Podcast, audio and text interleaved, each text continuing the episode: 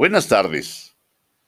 Desde esta bella y lluviosa hoy ciudad de Toluca, continuamos con nuestra quinta temporada.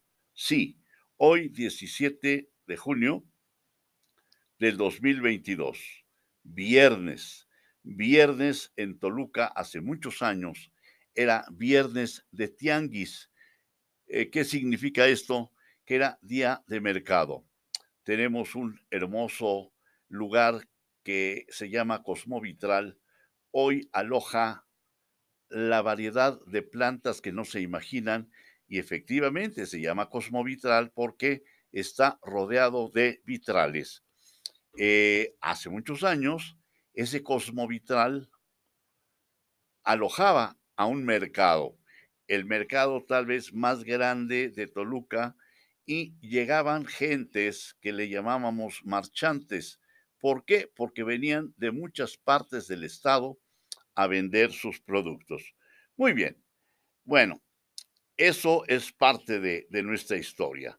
Les envío saludos a quienes me hacen favor de escucharme en la Ciudad de México, en mi querido Estado de México, en el Estado de Guerrero, a todos los hermanos de Guerrero, de Jalisco, de Puebla, de San Luis Potosí y en Norteamérica, mando saludos a todos los paisanos de Washington, los que viven en Ohio, Texas, en California, en Florida, Virginia, Illinois y Nevada. Y nos vamos hasta Sudamérica, a todos aquellos que me hacen el honor de escucharme, compatriotas que viven en Bogotá, en Brasil, Buenos Aires, Santa Fe, Puerto Rico, Lima, y Panamá. Y en Europa, a aquellos que me escuchan en Alemania, en Andalucía, País Vasco y Valencia, esto es en España, y Dinamarca. Muy bien, comencemos. Hoy tiene 24 horas, así se llama el título, ¿eh? Hoy tiene 24 horas. Cierto, cada día, todos los días, tienen 24 horas y cada hora, a su vez, tiene 60 minutos y cada minuto contiene o se forma con 60 segundos. Ustedes dirán, qué maravilla, qué bueno que nos lo dices. Bueno, yo ya sé que lo saben, como muchas cosas existentes, pero para tomar conciencia de nuestra vida no es suficiente saber que vivimos. Es indispensable, digo yo, tomar conciencia de cada momento en que nuestra existencia, nuestra persona toda, con sus componentes físico y espiritual, si se me permite el término, está sobre este planeta y de que hay millones de seres visibles e invisibles que conviven con nosotros de que cada ser vivo o simplemente cosa están integrados por millones de células y de que cada célula tiene átomos. ¿Cuántos? Más de mil átomos. Y nuestro cuerpo tiene, desde otro punto de vista, billones de átomos, es decir, miles de millones de átomos. Por su parte, este, es decir, el átomo, tiene un núcleo, tiene electrones, protones, neutrinos, fotones. Esto significa, ni más ni menos, que en nuestro cuerpo hay todo un universo de energía que pocas veces se sabe que se tiene y mucho menos que se siente y se relaciona con la energía de los demás seres vivos y con los que llamamos seres inertes. Con todo lo anterior, quiero darme a entender en el sentido de que hay notas musicales y sonidos en general que nos ponen en contacto con frecuencias ya positivas o bien negativas, lo que tiene que ver con lo que comúnmente se llaman circunstancias, ora benéficas o bien adversas. Y una de esas palabras que contienen esa virtud, ese sonido especial, es precisamente la palabra gracias, la que tiene, desde mi punto de vista, dos vertientes fundamentales, a saber, una, la de tomar conciencia de cada momento que vivimos, y otra, la de generar esa relación con la frecuencia que permite poner en acción la ley de atracción.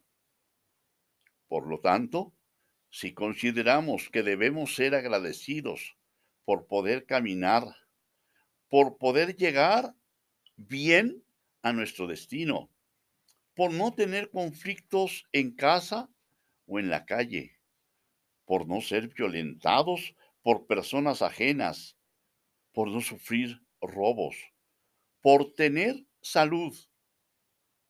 Por todo esto y por muchas cosas más, debemos dar gracias, porque esta palabra contiene el significado de la virtud llamada gratitud. Pero no solo debemos emitir el sonido que lleva la palabra gracias. Es fundamental que tal prolación lleve un contenido profundamente emocional. Es decir, decir gracias de todo corazón, no solamente como se dice de dientes para afuera. Quiero con esto dar a entender que también debemos aprender a dejar salir, como dije hace un momento, lo espiritual. Me refiero a las emociones. Dar gracias emocionado es porque estoy tomando conciencia de que realmente estoy agradecido por tener ojos, por ver, por escuchar, por poder sentir, por poder paladear, por poder caminar, por poder amar, por poder entender, sufrir y todos esos sentimientos que caracterizan al ser humano. Esto para mí es lo fundamental de la vida. Es lo que le da realmente sabor, permítaseme el término, la sal. Es esa característica fundamental de vivir feliz, de vivir contento, de conformarnos en el buen sentido de la palabra con lo que tenemos. No quiero excluir la ambición, una ambición racional. Quiero decir que no debemos, por ningún motivo,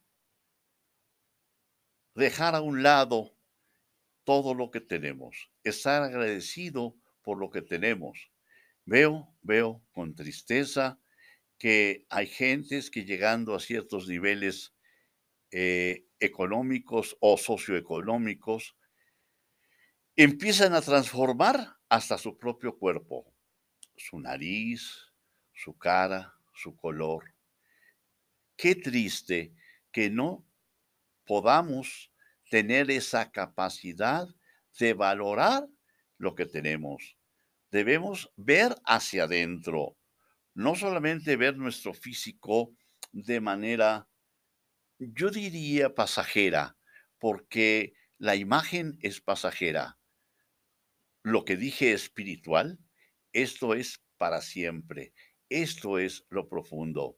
Si nosotros tratamos diariamente, a cada momento, de dar gracias por cada instante que estamos viviendo bien, seguramente vamos a experimentar una sensación de tranquilidad, de paz interna, vamos también a aprender a amarnos, amarnos profundamente y ver en los demás seres humanos eso, su espiritualidad, no su forma, no la manera de vestir, no los lujos, no los aspectos materiales que rodean a los seres humanos y hacen ambicionar indebidamente lo que tienen otros.